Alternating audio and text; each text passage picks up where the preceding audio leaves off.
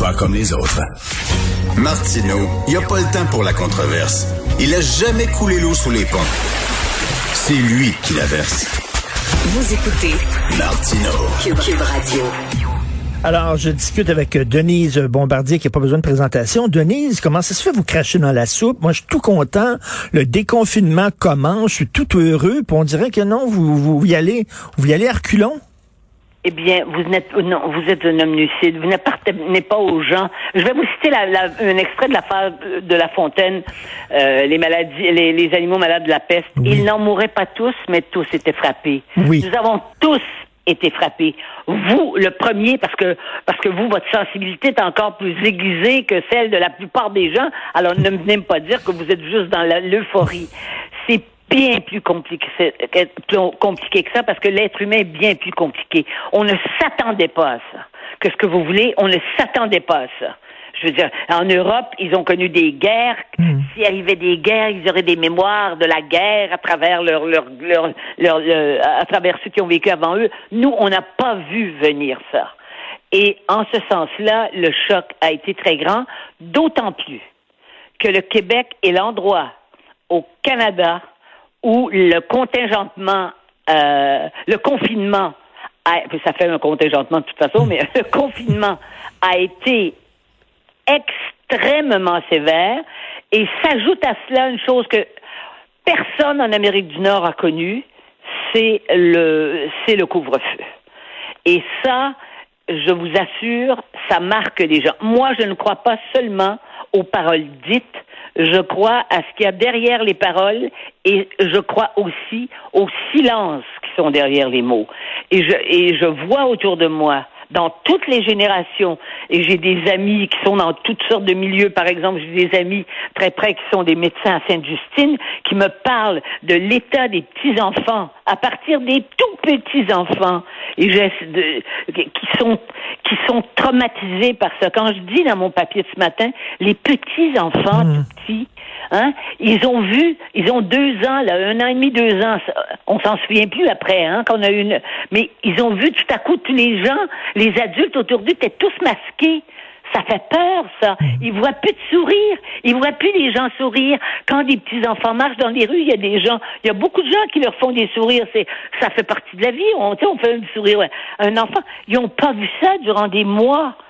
On est traumatisé. Et- On- et parce vous- que la mort, sauf pour des gens plus âgés, qui- on est obligé de penser à la mort à partir d'un certain âge, on commence à y penser, mais la mort était présente. Et ça, la mort était présente dans toutes les classes d'âge. Alors donc, ça va être très difficile de retrouver euh, la façon dont on vivait avant. Et là, j'ai eu, j'ai vu ce matin des commentaires sur mon, sur mes, euh, sur ma chronique dans le journal, des gens qui disent oui, mais si on était en Inde, là, c'est bien pire, pas en Haïti. À chaque fois que des gens expriment des émotions chez nous, on n'aurait pas le droit de parler parce qu'on n'est pas, nous, un pays du tiers-monde, on n'est pas écrasé par, par les grandes tragédies de la Terre. Et vous savez, il y a un humoriste américain, Louis C.K., qui disait qu'une fois, il s'était cogné l'orteil sur un, un meuble et ça lui faisait très mal. Et euh, sa blonde lui a dit, oui, mais tu sais, ça pourrait être pire. La voisine s'est fait amputer la jambe. Il dit, oui, mais j'ai quand même mal à mon orteil. Dire, le fait qu'elle soit sur moi amputer la jambe, que ça soit Oui. fait amputer la jambe ne, ne rend pas ma douleur moins, moins grande. Non, c'est ça. Et la douleur d'une personne, elle est aussi fonction de sa propre sensibilité, de ses propres problèmes, de ses propres traumatismes. Donc, on peut pas dire, bah ouais, mais toi, tu te plains pour rien parce que t'es pas dans le tiers-monde. Je veux dire, c'est un, ce sont des arguments tellement, je vais vous dire, c'est tellement crétin au sens du crétinisme de dire ça. Mais c'est sûr qu'on est tous traumatisés. Puis on le sait ce qu'on a vécu, vous le savez. On, on est, il y a plein de gens, quelles que soient les classes sociales, on sait très bien que on a des gens qu'on ne veut tout à coup. Pourquoi? Il y a des gens dont on sait qu'on les reverra plus euh, au rythme auquel on les voyait avant parce qu'ils ont eu une étrange réaction pendant. Mais ça, ça, ça, ça, c'est mon, ça, c'est mon, mon traumatisme, euh, Denis. J'ai vu des choses au Québec que je n'ai pas aimé voir. J'ai vu une, euh, une méfiance envers l'autorité que je trouve maladive, euh, des gens qui ne pensent qu'à leurs droits et qui oublient tout à fait leurs devoirs, qui se foutent de leurs devoirs de citoyens. Et ça, ça me laisse un, coup, un goût très amer dans la bouche. Oui, c'est parce que ça a révélé au fond des choses. Par exemple, pour ce qui est ce qui s'est passé dans on, va y aller vite. Euh, ce qui s'est passé dans les CHSLD, ce n'est pas la pandémie ça. Mais la pandémie a révélé cette faille, ces abysses, hein, mm. cette noirceur dans l'organisation sociale et cette noirceur qui nous a renvoyé une image de nous dans nos rapports avec les vieux qui est terrible dans la façon de traiter les personnes âgées. Eh bien, ça a été la même chose dans toutes sortes d'autres domaines. Nos, nos, amis qui sont mis à être contre le, à être contre le vaccin, soit dit en passant, il y a une enquête qui vient de sortir là-dessus, il par des par des scientifiques. Et euh, plus vous êtes religieux, plus vous vous méfiez de la science et des mm, vaccins. Mm, mm. Voyez-vous? Parce que vous dites c'est le bon Dieu. Ben oui. Hein? Voilà. Alors, en ce sens-là, le Québec, il y a beaucoup, il n'y a, pas eu cette méfiance sur les vaccins que l'on retrouve même en France. Mais en France, il y a beaucoup de gens qui sont, puis en France, avec la nouvelle immigration euh, religieuse, j'ai pas besoin de vous dire que euh, que on croit que plutôt que c'est que c'est le bon Dieu ou les des forces extérieures. Mais euh, parce qu'en France, ils se méfient beaucoup des vaccins. Il y a 40% des gens qui, qui se méfient des vaccins. Pas nous. Alors, on, mais on a quand même vu, et vous et moi, on s'attendait pas à ce qu'il y ait des gens qui descendent dans les rues et qui, et qui nient la pandémie, qui nient la science, et, et, qui, et, qui se, et qui croient à des complots qui nous viennent de, des, qui nous viennent de planètes oui, oui. Et la bêtise, mais la bêtise de certaines personnes qui nous parlent de, de, dictature, alors que mon Dieu, on vit dans un endroit là, c'est une des plus belles démocraties de la planète et qui nous parlent de dictature. Et on regarde ces gens-là, mais on dit l'ignorance, les gens qui ne font pas confiance en la science, la bêtise. Et c'est ça qui me rentrait dedans. Et puis il y a tout, il y a tout à travers ça c'est parce que la pandémie, pendant la pandémie, donc pendant deux ans, on a vu la montée du mouvement woke. Et quand on dit qu'il y a des woke avec qui on peut discuter et que c'est et les woke disent que c'est nous qui, qui, sommes anti-woke, qui ne voulons pas discuter, mais c'est une fin de non-recevoir.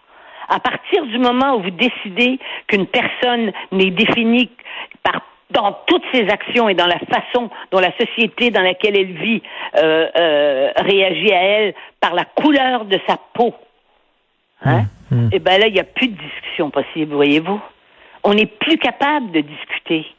Parce mmh. que c'est comme si nous, on avait cru, avant que le mouvement woke prenne, prenne de l'ampleur, c'est que nous, on a, on a cru que les, que les, par exemple, que les Noirs étaient des inférieurs. Mais si vous regardez l'histoire de la démocratie, de la liberté et des droits de la personne en Occident, ce sont des Blancs qui se sont aussi battus pour cette égalité entre, et pour dire qu'il n'y hmm. avait plus de race, justement, qu'on ne pouvait plus avoir des ben rapports de, de race.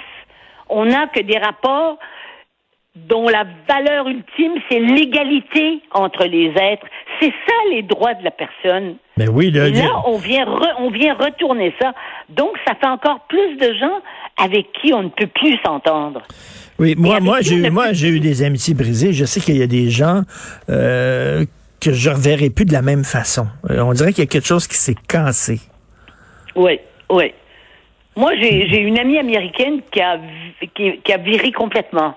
Elle était démocrate. Hein? à peu près toute sa vie. Et elle s'est assise. Je pense que je vous en ai déjà parlé parce qu'elle elle vient de me rappeler là pour me dire que quand tout ça va être fini, elle voudrait qu'on se voit. Elle, elle est de Boston. Elle voudrait qu'on se voit parce qu'elle m'a dit ça va prendre au moins deux heures pour que je t'explique ce qui s'est passé au 18e siècle. Là, je sais qu'elle me parle des complots là. Voyez-vous, elle, elle, elle, elle, reste comme ça, mais j'ai plus rien à lui dire. Je peux pas m'asseoir avec elle et lui dire, mon Dieu, on va aller manger un lobster roll à Boston. Ben non.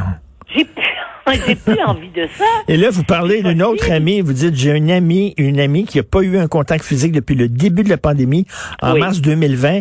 Pas un effleurement de la peau. Elle est demeurée dans Non. un confinement extrême. Et elle n'est pas la seule, vous dites. Je le sais qu'elle n'est pas la seule. Et je dis aussi dans mon papier, parce que j'ai bien vu les statuts, je me suis dit, à chaque fois qu'il y a des événements, je sais pas moi, une, il y a une, par exemple une panne d'électricité à New York, je me souviens, il y a à peu près 30 ans, là, une panne générale, et après, neuf mois après, boum, boum, boum, les, les bébés arrivaient. Bon, ça a été la même chose pendant pendant la, la- pendant la crise du verglas. Mais là, maintenant, ça fait quand même un an et demi hein, qu'on est, et ben, et ben, la natalité a baissé. Le taux d'enfants nés Mm. a baissé. Parce que on était, quand je vous dis que la mort rôdait, eh ben, ça a donné cet effet-là, puis confiné comme ça, enfermé en nous-mêmes, coupé des autres. Et c'est pas avec la, celle qui dirige la, la c'est celle qui, qui, qui, dirige l'institution sanitaire au Canada, là, comment elle s'appelle? Madame Tam.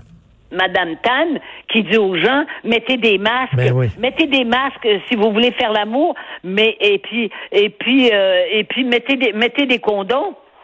Je dirais, était rendu l'État est rendu de, vous- de vous à vous définir comment comment avoir des rapports sexuels. Oui. On a on a vécu toutes les folies, on a tout entendu.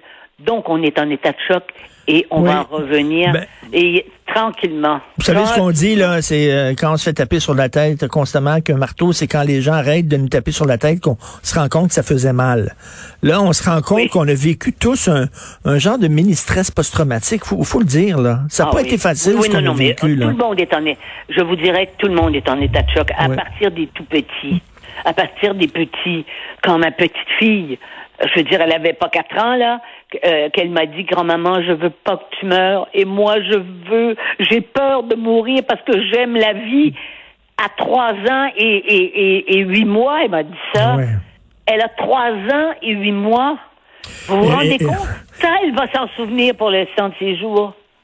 Et moi, des fois, je, suis de- des fois, je regardais, je sais pas, la télé, un truc, n'importe quoi, quelque chose de banal, puis je venais les yeux pleins d'eau, puis je me disais, Écoute, pourquoi ça me rend sensible comme ça? Dis, Qu'est-ce que j'ai Oui, oui. à quasiment pleurer à regarder une image qui est banale? Et je, je me rends compte que c'était difficile ce qu'on a vécu. On a vécu euh, une Ah, oui, mini-dépression. C'était dur pour tout le monde, vraiment. Oui, là. et, et c'est pour oui, et c'est pour ça qu'il va falloir être bienveillant les uns avec les autres, avec ceux qui veulent bien, mais ceux qui vont vouloir euh, reprendre de plus belle les pandémiques, puis qui vont descendre dans les rues pour dire qu'ils sont contre la police, puis qu'il faudrait la désarmer et tout, ça va ça va nous heurter plus que ça ne nous a jamais heurté.